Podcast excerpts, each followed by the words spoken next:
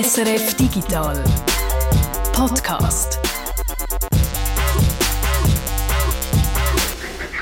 Es ist Freitag, der 20. Mai. Und das ist der Digital-Podcast vom SRF. Und heute geht es um das Sprachenlernen. Und Sprachen kann ich selber nicht so viel, aber eins kann ich und das ist ein saugeiler Zürich-Dialekt, gell, Peter? Sprachenlernen mit digitalen Methoden, das ist das Schwerpunktthema von dem Podcast. Also richtig Sprachen lernen und nicht einfach so tun, als wir einen anderen Dialekt, so wie ich das vorhin probiert habe. Und ich, das ist der Jürg Tschirren. Ich bin der Peter Buchmann. Zuerst noch zu aktuellen Meldungen. Bei uns ist der Guido Berger. Wir haben Neuigkeiten zu Activision Blizzard und ihren Bemühungen zu mehr Diversity. Ich kann vielleicht zum Einsteigen gerade mal äh, dich fragen, Peter. Wie fest Age bist du? Sag mal von 0 bis 10, wie fest Age bist du? Das heißt, wie alt fühle ich mich, oder? Niemand weiß, was das heißt. Und jetzt noch eins weitertreiben. Gender Identity. Wie viel Gender bist du? ähm, die gleiche Frage. Ich hätte schon gemeint, es liegt an meinem Alter, dass ich das nicht verstehe.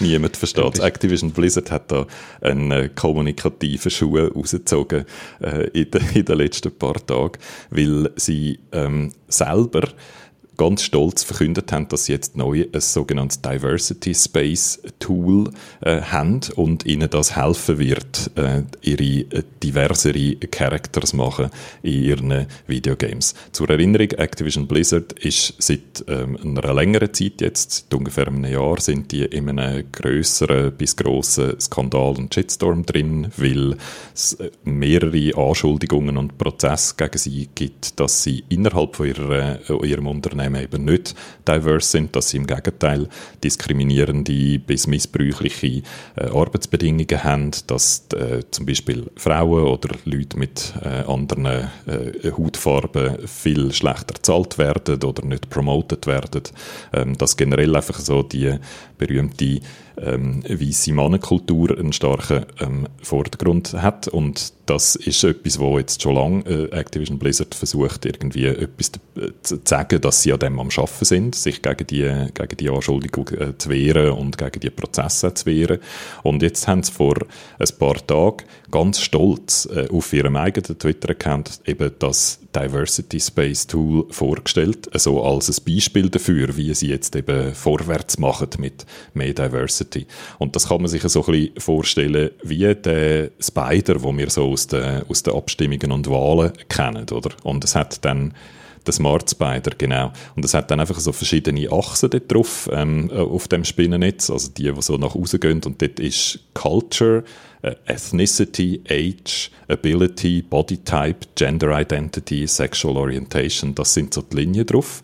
Und dann wird dort eben irgendwie bestimmt, wie äh, Ethnicity, wie Ethnic ein Charakter ist oder wie Ability, ein, wie viel Ability ein Charakter hat, was, wie viel Bodytype ein Charakter hat. Wie viel Culture ein Charakter hat. Also, ich, habe so viel Culture. Da. Ich habe auch ganz viel Culture. Und äh, dann, dann gibt es dann einfach so einen, halt dann eben so ein Spinnennetz-Grafik-Dings und die Überlegung ist, glaube wenn das ganze kleine Fläche abdeckt, dann ist es eben nicht ein sehr diverser Charakter und wenn das ganz viel Fläche abdeckt, dann ist es ein diverser Charakter. Und es ist wirklich lächerlich, oder? Alle zusammen auf dem Internet machen sich lustig äh, über Activision Blizzard äh, für das, weil eben wirklich niemand weiß, was denn überhaupt damit gemeint ist, oder? Wie man dann überhaupt jetzt bestimmt, wo der Punkt zu setzen ist auf der Achse Gender Identity ähm, für, für wer. Und weil sie ja genau das macht, was man immer sagt, dass man nicht machen soll. Oder? Wir wollen ja nicht, dass einfach Höckli gesetzt werden auf einer Checkliste. Oder? Oh, jetzt haben wir jemanden drin, der eine dunkle Hautfarbe hat. Gut, wir haben das Diversity-Problem gelöst. Oder? Das ist genau das, was man eigentlich nicht möchte. Und aus irgendeinem Grund hat bei Activision Blizzard haben nicht nur Leute an dem Tool geschafft, übrigens seit Jahren. Das ist etwas, was sie schon mal 2017 haben angefangen davor. Davor schwätzen. Das ist äh, ihre äh, Unterabteilung King, die, die ähm, Candy Crush und so gemacht haben, die gehören auch zu Activision Blizzard und die sind schon lange an dem am Arbeiten, übrigens in Zusammenarbeit mit dem MIT. Und ursprünglich ist das so gedacht gewesen, als etwas, was man dann in Seminaren noch so verwendet, oder? Und wo man nicht irgendwie beziffert und so, sondern wo man einfach so benutzt, um ein bisschen reflektieren, die bestehenden Figuren, die wir haben, sind die jetzt eigentlich diverse oder nicht. Aber ursprünglich ist es nie gedacht gewesen, als mit dem Tool lösen wir das Problem, oder? Dass äh, einfach ausschließlich weiße Männer äh, in deren Industrie arbeiten, oder nicht ganz ausschließlich natürlich, aber dass die einfach in einer sehr, sehr grossen äh, Überzahl sind. Äh, und sie haben es jetzt aber irgendwie plötzlich so präsentiert, oder? Oh, schaut, wir haben das coole Tool, mit dem kommen wir einen, einen Schritt weiter. Und das ist, eben, da haben nicht nur Leute daran gearbeitet, sondern haben auch Leute die Pressemitteilung geschrieben und Leute einen Tweet geschrieben und das ist durch x Hände und durch x Pressestellen durchgegangen und niemandem von ihnen ist aufgefallen, was für eine dumme, dumme Idee das ist. Und äh, jetzt haben sie es irgendwie veröffentlicht und kommen jetzt entsprechend auf die Finger rüber und sind am zurückrudern und sagen jetzt natürlich, ah, es ist nicht so gemeint gewesen und so. Aber das, was erschreckend ist, ist eben der Umstand, dass sie selber gedacht haben, das sei etwas, wo sie können stolz sein drauf. Es ist ja so ein klassisches Beispiel für das, was man Solutionism nennt. Also zu glauben, dass äh, sämtliche Probleme, sämtliche soziale Probleme irgendwie mit einem technischen Tool können gelöst werden. Etwas, der Solutionism, wo man ja gerade Technologieunternehmen noch häufig vorwirft. Ich möchte sagen, dass ich bei Culture und bei Ability sicher ganz, ganz die Max-Stats er, aber trotzdem nicht ganz einverstanden wäre, wenn jetzt alles so so gelöst wird. Also gerade äh, Activision Blizzard äh, hat strukturelle Probleme, wenn es darum geht, eben, äh, wie divers das Ganze soll sein und eben äh, ein strukturelles Problem, das kannst du in den seltensten Fällen einfach mit einem neuen technischen Tool lösen alle weisen jetzt darauf ein, dass die Lösung, wenn man mehr Diversity möchte, dass dann die Lösung ist, mehr diverse Leute einzustellen und mehr diverse Leute innerhalb vom Unternehmen auch in Positionen zu promoten, wo sie dann Sachen können entscheiden oder? Und dann erst dann hat man dann wahrscheinlich ähm, insgesamt mehr Diversity im Unternehmen und dann vielleicht auch mehr diverse Inhalte, wo produziert werden. Und das ist halt der komplizierte Weg und der dauert und da muss man Geduld haben und äh, darum ist natürlich eigentlich allen klar, dass so ein Tool im besten Fall kann mal in so einem Workshop ein bisschen helfen zum Reflektieren, oder? Aber sicher nicht das Problem insgesamt äh, löst. Und eben komisch ist, dass sie selber das Gefühl haben, das ist etwas, was sie können punkten damit in der Öffentlichkeit, oder? Und jetzt haben sie schweren Schuh rausgezogen mit dem. Kommen wir zum zweiten News-Thema dieser Woche. Guido, Wata Games, äh, die stehen einer Klage gegenüber. Es geht um alte Computer-Games, also zum Beispiel so ganz alte Super Mario-Games äh, noch für äh, alte, alte Nintendo-Konsolen, die da zum Teil zu Höchstpreisen sind verkauft worden. Und wenn es eben um die Höchstpreise und um den Handel mit diesen alten Games geht, das ist nicht alles mit rechten Dingen zugegangen. Da passiert jetzt eine Sammelklage gegen Wata Games, die ist äh, äh, eingereicht worden. Und der Hintergrund von dem ist, dass eigentlich vor noch nicht allzu langer Zeit ähm, so Retro-Games oder ähm, zu nicht allzu hohen Preisen verkauft worden sind. Also so sagen wir mal 30.000 oder so. Das ist mal ein Rekord gewesen. 30.000 Dollar für eine Kopie von Super Mario Brothers oder so, wo man, ähm, äh, wo man so hat können, äh, hat können heuschen. Und dann plötzlich sind die Zahlen, die Rekord aufgegangen, aufgegangen, aufgegangen. Es sind plötzlich mal 100.000 gewesen und dann sind es im letzten Sommer, haben wir plötzlich etwas für anderthalb Millionen verkauft. Eine Super Mario 64 äh, Kopie. Und äh, das ist komisch, oder? Wieso gehen die Preise plötzlich so auf? Und es hat sich dann schon vor einer Weile anfangen abzeichnen, dass da möglicherweise nicht alles eben korrekt zu und her geht. Und es geht um Folgendes. Wata Games ist eine Firma, die so Games ratet. Also die tun sie seilen, die tun sie in so einem Plastikcontainer einschliessen, dass man das Game dann nachher gar nicht mehr rausnehmen und aufmachen und irgendwie spielen oder so, sondern es ist dann in so einem Plastikcontainer fix eingeschlossen und sie tun eine Art wie die Qualität vom Zustand von dem Game Game beurteilen und dann ein Rating drauf machen, zum Beispiel 9,8. Wenn es kein, kein Eckli hat und kein Krätzli und es ist noch sauber im Original verpackt und noch in einem Plastik drin und so, dann ist es 9,8 und dann ist es mehr wert, als wenn es schon offen ist und die Packung ein bisschen verludert ist und so. Das ist die Logik. Und dann geht es in ein Auktionshaus und dort bieten dann Leute drauf. Und das allein wäre ist eigentlich schon ein bisschen komisch, oder? Weil man weiss ja dann nicht einmal, ob das Game überhaupt funktioniert, weil es ist ja noch in der Packung drin. Also der Wert allein ist schon ein bisschen ähm, virtuell, weil man eigentlich den Wert von der Verpackung äh, tut, tut bestimmen und gar nicht vom Game selber, oder? Also das ist eigentlich schon ein bisschen komisch. Aber abgesehen von dem ähm, geht es jetzt offenbar darum, dass es da äh, schwere Interessenskonflikte gibt, weil einfach ähm, die Leute von dem Auktionshaus, wo die Rekordpreise erzielt haben, die heißt, das heißt Heritage Auctions und dort hat es Leute, die Verknüpfungen haben mit Wata Games. Also die gleichen Leute, wo hinter einem Auktionshaus stehen, wo dann die Games verkauft und natürlich immer eine Kommission kassiert, sind auch Leute, die hinter dieser Agentur stehen, wo die Games, wo der Wert von diesen Games bestimmt, indem sie eben die höheren Ratings draufdrücken. Und man kann noch einen Schritt weiter gehen. Es sind auch Verkäufe bekannt worden, wo dann plötzlich eben jemand, der selber äh, im Auktionshaus beteiligt ist, selber ein Game gekauft hat für einen höheren Preis. Also dass die offenbar selber versucht haben, die Werte von diesen Games aufzutreiben, generell einfach den Markt ähm, ähm, zu beschleunigen und aufzublasen, indem sie selber höhere Preise gezahlt haben für Games in der Hoffnung, dass dann andere Games eben auch wertvoller werden. Und das wäre dann so klassische Aufpumpen und dann selber profitieren Betrug. Oder? Und das Bekannte an dem ist, dass mindestens einer, der bei Heritage Auctions ähm, hoch oben drin ist, einer von der, von der Gründer von, der, von dem Ding, der hat vor ein paar Jahrzehnten schon mal auf die Finger bekommen und äh, eine Strafe bekommen dafür, weil er etwas Ähnliches mit Münzen gemacht hat. Auch dort wieder selber beteiligt sein an einer Ratingagentur, die den Wert auftreibt von einem Sammelstück und dann am Verkauf von diesen Sammelstück profitieren. Und das heißt, das ist schon seit etwa einem Jahr bekannt, dass da irgendetwas Schmuddeliges abläuft und jetzt wird es eben konkret. Jetzt ist eine Sammelklage ähm, draussen. Da sind offenbar mehr als oder ungefähr in der Grössenordnung von 10.000 einzelne Leute daran beteiligt an dieser Sammelklage, wo eben dem diesen Unternehmen vorwerfen, dass sie die Werte künstlich aufgetrieben haben und dann selber davon profitiert haben. Ist ja noch interessant, es gibt ja in der Finanzbranche die Ratingagenturen, die Finanzprodukte müssen bewerten und die werden, glaube ich, meistens von den äh, Anbietern von diesen Finanzprodukten selber beauftragt und zahlt. Also auch dort gibt es so einen Interessenskonflikt, dass die nicht zu geneigt sind, die Finanzprodukte zu gut zu raten, weil sie hoffen, dann weiter Aufträge zu bekommen. Also die ganze, ganze Ratingwesen scheint mir so ein bisschen Problem zu haben. Jetzt nicht nur, wenn es um Games geht. Und da ist es besonders problematisch, weil es wirklich einfach die Leute äh, häufig dann noch in, den beiden, in beiden Firmen irgendwie direkt beteiligt sind, weil sie selber Games dann gekauft haben, wo sie selber sozusagen geratet haben und wo sie dann selber wieder daran verdient haben, wo der Wert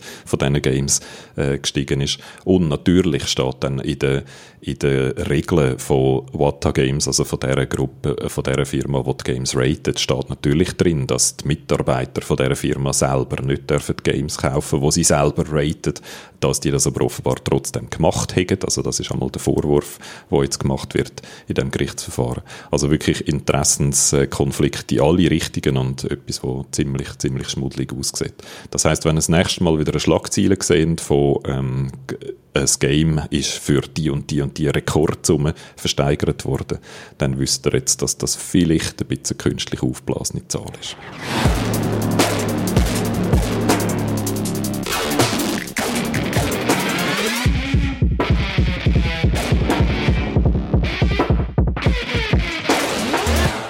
Vor einem Jahr hat es ja noch kein anderes Thema gegeben fast als Corona. Mittlerweile redet man nicht mehr so viel von dieser Pandemie. Corona gönnt uns ein bisschen eine Pause. Wir bekommen einen schönen Teil von unserer Freiheit zurück und mit dem wird natürlich auch das Reisen wieder möglich. Vor allem im Sommer, wo man gerne mal aus der Schweiz raus vielleicht ans Meer fährt. Und vor einer Reise möchten viele die Sprache vom Ferienland lernen, wenigstens ein bisschen, so dass man vielleicht ein Bier oder einen Kaffee bestellen kann. Und auch beim Sprachenlernen gilt natürlich der Satz There is an app for that. Sprachlehr-Apps gibt es etwa so viel wie Sang am Meer, wo man so gerne herfahren, wie Sang in Rimini oder auf Kreta. Du, Peter, hast für uns mal geschaut, was es so gibt und was die verschiedenen Apps für das Sprachlehren für Vor- und Nachteile hat. Und du hast mit jemandem geredet, der sich auskennt im Fach, einem Sprachdidaktik-Spezialist. Mit dem Raphael Berterli habe ich geredet. Er forscht an der Uni Freiburg zur Mehrsprachigkeit und zur Didaktik.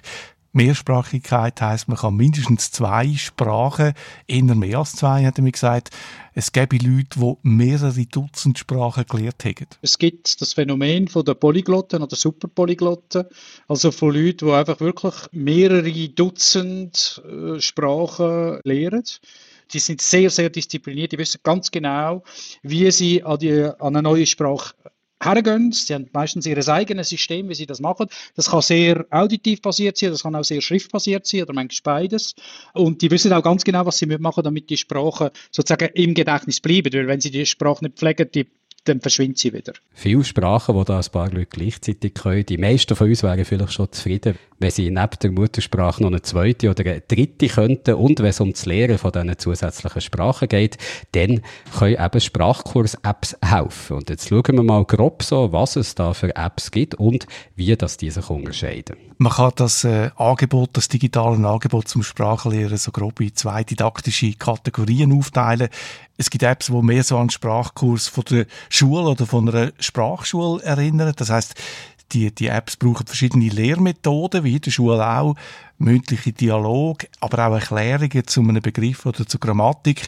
Und es gibt einen Haufen Aufgaben, die man äh, muss lösen, wo man sich da trainiert. Es gibt sogar solche, die ein Sprachlabor zur Verfügung stellen, wo äh, mindestens das ist das Versprechen, meine Aussprache kann korrigieren, ob ich das richtig sage oder nicht. Also so quasi das konventionelle Sprachenlehren, wie man es aus der Schule kennt, das ist so eine Kategorie. Also die erste Kategorie hat, wie du siehst, Ähnlichkeiten mit so traditionellen Sprachkursen oder eben mit dem Sprachunterricht in der Schule, in einem Sprachlabor. Was ist denn die zweite Kategorie? Es gibt so Apps, die versuchen, die Sprache so zu vermitteln, wie ein Kind eine Sprache lehrt. Das ist mindestens so das Versprechen. Das heißt, äh, Sprachlehren aus dem Kontext raus. Man soll ein Wort erfassen ohne eine Erklärung. Man sieht da zum Beispiel das Bild von einem Mann und hört den Begriff in der Fremdsprache dazu. Es gibt dann auch einen Haufen Übungen. Äh, man kann sagen, eigentlich nur Übungen, weil die Apps versuchen ja ohne Grammatik oder ohne Erklärung auszukommen. Also ganz anders, als wenn ich es jetzt zum Beispiel noch vom Schulunterricht her kenne, eine Fremdsprache lehren, so wie ein Kind eigentlich eine Sprache lernt, ganz ohne Grammatik und Wörtli das finde ich tönt verlockend, aber kann das funktionieren oder ist das jetzt einfach so ein leeres Marketingversprechen, Schlangenfängerei ein bisschen? Das kann tatsächlich funktionieren. Es gibt äh, zwei digitale Sprach-Apps oder ja, Apps zum Sprachenlernen oder auch Angebote, die auf dem Prinzip basieren und sehr erfolgreich sind im März. Duolingo ist äh, die eine App, die, die, bekannte, und Rosetta Stone, das ist eine Software, die es schon äh, lang vor dem äh, iPhone gegeben hat. Das gibt es wahrscheinlich schon seit Jahrzehnten. Und beide von diesen Angebote haben ein grosses Publikum. Der Raphael Bertele sagt, das kann funktionieren. Es kommt aber darauf an, was man äh, eigentlich erreichen will, äh, wenn man die Sprache lernt. Wo, wo man einfach eben ein bisschen Konversation betreiben, dann äh, kann das äh, funktionieren. Oder wo man dann die Weltliteratur in dieser Sprache verstehen, so quasi der Tante im Original lesen und dann lange so äh, rein nur aus dem Kontext heraus lernen nicht, dann braucht es schon Erklärungen. Interessant auch, der Raphael Bertele sagt, Sprachenlehre ist eigentlich kein Kinderspiel, auch nicht für Kinder. Man nennt das manchmal implizite Lernen, also das, das, indem man die Sprache verwendet oder so inhaltsorientierte Übungen macht, äh, die Sprache dann einfach äh, sozusagen aufschnappt irgendwie. Das kann durchaus funktionieren.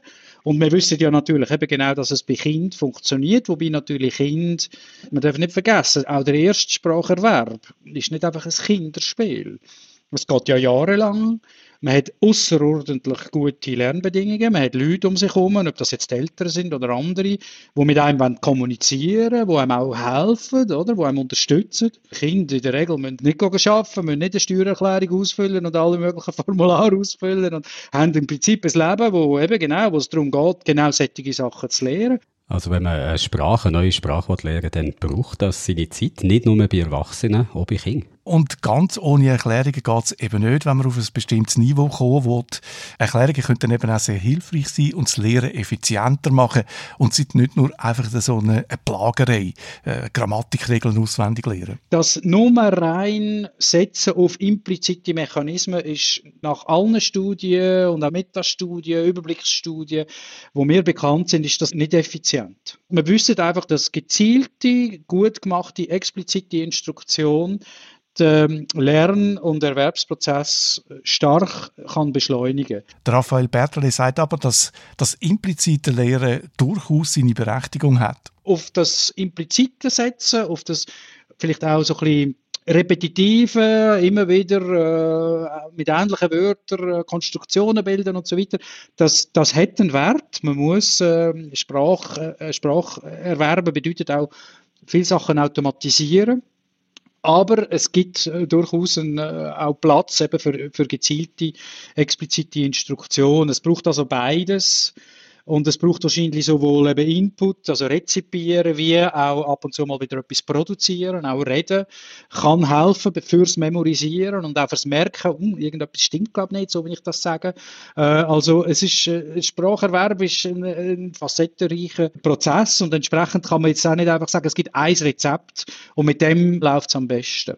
Wie sagt man so schön, das eine tun, aber das andere nicht lassen, das können wir wahrscheinlich sagen, ist so das, was die erste Kategorie Kategorie von Apps, also die, wo wir ganz am Anfang drüber geredet haben, die, die so ein bisschen wie der Schulunterricht funktionieren, das ist das, was die bieten, beides nämlich eben Übungen und Erklärungen. Ja, und in diesem Zusammenhang hört man immer wieder einen Namen, Babel, das ist eine App oder eine Webseite, wo auf das äh, Konzept äh, setzt und sehr erfolgreich ist, kommt auch gute äh, Testberichte über.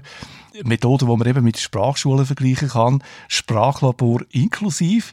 Ich habe das dann ausprobiert mit einem Spanischkurs für Anfänger und ich habe mir wirklich Mühe gegeben, Spanisch so gut zu imitieren, wie es geht. Hasta pronto. Hasta pronto. Die Software hat mir dann ein Feedback gegeben und hat unten angeschrieben, du klingst wie ein Profi. Das hat mich natürlich angespornt. Ich habe es dann nochmal probiert. Bienvenida. Bienvenida. Auch da hat die Software keinen Fehler gesehen. Äh, hat auch wieder gesagt, du, du tönst wie ein Profi, man wird das so ein bisschen angeführt. Und ich habe dann versucht, mit einem Schweizer Akzent einen Ausdruck zu wiederholen, so quasi wie eine Karikatur vom Schweizer, wo, wo Spanisch lernt. Ella es Ana y él es Miguel. Ella es Ana y él es Miguel. Das klingt sehr gut, weiter so. Und auch da hat Software dann eben gefunden, dass sei alles in Ordnung und das töne tiptop. Ich wollte wirklich nicht zu treten, Peter. Und ich finde, du hast es wirklich gut gemacht. Aber wenn man sagt, dass das letzte Beispiel in Ordnung klingt, dann lässt es mich ein bisschen an dieser künstlichen Intelligenz, an dieser Software zweifeln. Also verhebt die ändert nicht, oder? Also sie merkt schon, wenn man einen absoluten Blödsinn erzählt, also wenn man etwas ganz anderes sagt, als, als man eigentlich müsste wiederholen, dann merkt sie das. Aber äh, ich habe mir schon ein bisschen mehr erhofft davon, dass sie eben bei einem schlechten Akzent schon reklamiert. Technisch wäre das eigentlich machbar, meint der Raphael Bertele. Er hat mir von einer Software erzählt, wo an einer Uni in Hongkong eingesetzt wird für chinesische Studierende, die Englisch lernen Und äh, die Software ist offenbar in der Lage, die, die Lernenden wirklich darauf hinzuweisen, was sie falsch machen in der Aussprache. Also muss eigentlich äh, sehr mächtig sein und, und wirklich gut können analysieren und konkrete Hinweise geben, was man muss anders machen. Jetzt kann man Sprachen natürlich auf die altmodische, herkömmliche Art und Weise lernen, ihre Sprachschule, nämlich was sind dort die Vorteile und was sind die Nachteile, wenn man es jetzt nicht in Sprachschule macht, sondern eben eine App nimmt äh, zum Sprachenlernen. Der Vorteil von der App ist, man ist natürlich flexibel. Du kannst dort lernen, wo du Zeit hast. Vielleicht die Sprachlabore nicht gerade im Zug machen. Die Apps sind äh, günstig. Es kostet so um die 10 Franken im Monat. Kommt man eigentlich schon gutes Angebot über. Es ist vielleicht auch etwas für Leute, die sich eher schämen, eher schüch sind, eine Sprache zu reden vor anderen, wenn sie mindestens so komplette Anfängerinnen und Anfänger sind. Das hat mir der Raphael Bertele gesagt. Andererseits hat man natürlich in der richtigen Sprachschule eine Struktur, man hat einen Stundenplan, das hilft äh, den einen, sich zu disziplinieren und man hat natürlich auch direkten Kontakt zu einer Lehrperson, die helfen kann, eben auch gerade bei der Aussprache, wo das halt dann wirklich gehört. Es gibt auch digitale Angebote, die so Online-Unterricht anbieten. Das ist bei Babel Kabel mit inbegriffen. Kostet, glaube ich, dann nochmal extra. Ich habe das äh, jetzt nicht ausprobiert. Jetzt weiss ich ja von dir, Peter, dass du mal Chinesisch hast gelernt und das hast du nicht in der klassischen Sprachschule gemacht. Du hast es aber auch nicht in einer App gemacht, sondern per Online-Unterricht. Also Privatunterricht bei einer Online-Lehrerin. Hat das etwas gebracht? Es hat durchaus etwas gebracht und es, am Schluss steigt zum Fall mit der Lehrerin. Äh, aber der Online-Unterricht ist durchaus eine Option. Es gibt auch Webseiten, wo so Lehrpersonen vermitteln. Meine Lehrerin ist jetzt nicht wirklich Ausbildung also sie ist keine ausgebildete Sprachlehrerin. Mir hat es trotzdem äh, gefallen. Wir haben angefangen mit einem Lehrmittel, wo wir uns darauf geeinigt haben. Und mit der Zeit haben wir dann einfach plaudert. Das ist ja sehr interessant gewesen, weil sie hat äh, in China in der Autoindustrie geschafft, übersetzt für deutsche Autofirmen, die dort ganze Fabriken neu gebaut haben. Und das ist äh, sehr interessant gewesen. Zurück zu den Apps. Was sagt der Wissenschaftler, der Raphael Bertele, dazu? Kann er solche Apps empfehlen oder würde er dann doch sagen, hm, geht lieber den klassischen Weg über die Sprachschule? Er sagt, die Apps haben äh, durchaus äh, ihre Berechtigung und können mindestens einen guten Einstieg geben in die Sprache. Als erster Schritt äh, hat das wirklich, glaube ich, ein, ein, ein Rechtspotenzial. Alle mehr bekannten guten Sprachlerner, die es dann zu höheren Niveaus haben wollen bringen und auch gebracht, die haben immer dann andere Formen, andere Kontaktsituationen mit der Sprache gesucht. Das kann sein dann eben über Literatur, über Medienkonsum, äh, über Interaktion äh, online oder dann in vivo mit, mit Sprecher und Sprecherinnen von diesen Sprachen. Also insofern würde ich Ihnen zustimmen, es hat eine Funktion, man kann erstaunlich viel machen mit diesen Apps, aber es hat ganz sicher Grenzen. Podcast ist natürlich ein gutes Stichwort, überhaupt Medien. Wenn man schon ein gewisses Niveau hat, dann kann man eben auch zum Beispiel Medien konsumieren. Es gibt auch Podcasts, die extra gemacht sind für Leute, die eine bestimmte Sprache lernen. Ich habe das auch eine Zeit lang über längere Zeit intensiv genutzt. Es ist auch äh, um Chinesisch gegangen, es war eine Chinesin und ein Amerikaner, die sehr gut Chinesisch können und die haben miteinander geredet und sie haben ein sehr gutes Gefühl gehabt, wenn jetzt äh, ein Wort kommt, wo man so auf dieser Stufe nicht mehr versteht und haben das dann schnell auf Englisch gesagt und äh, das dreht sich nicht mehr alles einfach um Sprachenlehren an sich und um äh, sinnlose Texte oder, oder äh, Dialoge, wo, wo eigentlich langweilig sind. So ist man dabei geblieben und das ist wirklich sehr gut äh, für die Motivation. Neben diesen Apps zum Sprachenlernen, die wir jetzt davon hatten, gibt es natürlich auch noch andere digitale Hilfsmittel, wenn es darum geht, eine neue Sprache zu lernen. Wörterbücher zum Beispiel, die müssen heute ja auch nicht die dicken Wälzer aus Papier sein. Absolut, die kann man über das Internet äh, konsultieren und die sind hervorragend. Oder es gibt äh, E-Book-Reader, die bereits das Wörterbuch eingebaut haben und das ist natürlich absolut komfortabel, wenn man einfach ein Wort kann antippen und dann wird dann die Erklärung oder die Übersetzung angezeigt.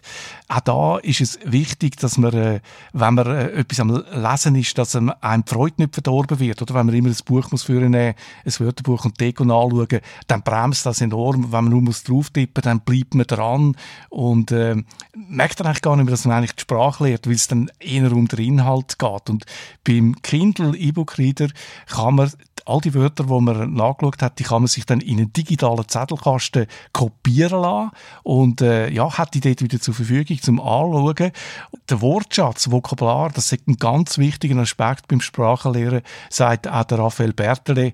Und da bringen Apps wirklich etwas. Eines der grössten Probleme für den Fremdsprachenunterricht ist der Wortschatz. Wortschatz lernen, das ist einfach, das braucht Zeit und das ist aufwendig und das macht wenig Spaß. Und dort würde ich schon sagen, dass die digitalen Tools, es gibt ja auch Apps, wo ganz gezielt nur Wortschatz trainiert wird. Es gibt auch äh, gratis, also Leo, Vokabeltrainer, wo man entweder im Internet, also auf dem Computer oder auch auf der App, kann man seinen eigenen Lernerwortschatz zusammenstellen und den nachher mit den nötigen Repetitionen oder immer wieder abfragen und so. Und da, da finde ich, da haben die Tools schon ein wirklich interessantes Potenzial, dass man auch in diesen 20 Minuten, was weiß ich, wo man im Zug hockt oder im Bus, einfach kann seine Vokabeln äh, durchgehen. Viele von diesen Apps sind sehr, sehr gut, sehr ansprechend gemacht und die Entwicklung hat, äh, gibt uns schon wirklich interessante Instrumente in die Hand. Das Büffeln, das nehmen einem die Apps leider auch nicht ab. Das muss man halt immer noch selber machen. Also sobald sie ihm das Büffeln abnehmen, dann bin ich wirklich Polyglott und rede jede Sprache. Aber fassen wir mal zusammen, was wir bis jetzt gehört haben. Es gibt ein grosses Angebot an Apps zum Sprachenlernen, vom Vokabeltrainer, sage ich jetzt mal, bis zum kompletten Online-Sprachkurs. Ja, und bei diesen Online-Sprachkursen gibt es Unterschiede in der Didaktik. Es gibt Kurse, die vor allem oder ausschließlich auf implizites Lernen setzen. Also wenn, das wollen vermeiden, dass man da, wenn man es negativ sagt, mit Grammatikregeln plagt wird ohne Ende. Also das sind die Apps, wo man kann sagen, die legen so den Schwerpunkt mehr auf das intuitive Verstehen und auf das Üben, auf Erklärungen eben zur Grammatik äh, wird da verzichtet und je nach Anspruch kann so etwas ein guter Einstieg sein in eine neue Sprache. Es gibt einen digitale Online-Sprachkurs, wo Erklärungen und Übungen bietet. Der Raphael Bertele sagt auch aus seiner Erfahrung, kämen wir nicht um so Erklärungen um, wenn man eine Sprache auf einem gewissen Niveau beherrschen will. Interessant finde ich noch etwas, was wir am Anfang haben gehört, wo du am Anfang hast gesagt, es gibt Leute, die mehrere Dutzend Sprachen beherrschen, die machen das mit viel Disziplin und einer Strategie, glaube ich, wo sie sich zurechtgelegt haben. Ja, es braucht Disziplin und es braucht natürlich auch Zeit, aber es ist eine gute Nachricht, dass man auch als Erwachsene nach der Pubertät Sprachen durchaus auf sehr, sehr hohem Niveau beherrschen kann.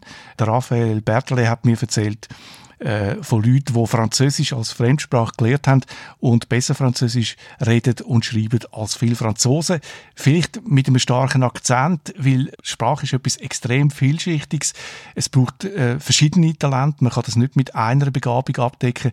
Und es gibt Leute, die vielleicht äh, nicht so gutes Ohr haben, aber analytisch besser sind ich habe es einfach interessant gefunden, weil meine Vorstellung ist immer gewesen, und ich habe das auch so gelesen gehabt, als Kind lernt man praktisch mühelos eine zweite Sprache, wenn man irgendwie in, in ein Gebiet kommt, wo halt die, die Sprache äh, geredet wird und dass dann in der Pubertät quasi ein Mechanismus einsetzt, wo das verhindert, auch zum Verhindern, dass man eine Sprache wieder kann vergessen das ist eine weit verbreitete Theorie aus den 60er, 70er Jahren, sagt Raphael Bertele, wo aber heute durch Studien widerlegt wird. Also was Hänschen nicht lernt, kann Hans immer noch lernen. Also die Ausrede, dass man als Erwachsener keine Sprache mehr lernen kann, die gilt nicht mehr. Und heute haben wir ja dank der Digitalisierung eben so viele Hilfsmittel wie noch nie, wenn es darum geht, eine neue Sprache zu lernen. Wenn es optimal läuft, dann ersetzt äh, die Duolingo oder eine andere Sprachlern-App in diesem Sommer Covid-App.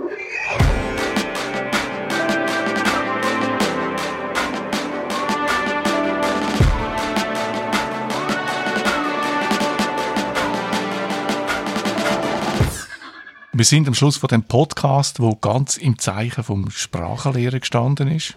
Wo ich zwar nicht eine neue Sprache können lernen, aber doch viel über die Sprachenlehre können lernen. Und ich packe jetzt hier nicht nochmal meinen wirklich brillanten Zürich-Dialekt aus, sondern sage ganz einfach Arrivederci e alla prossima settimana. Ciao zusammen.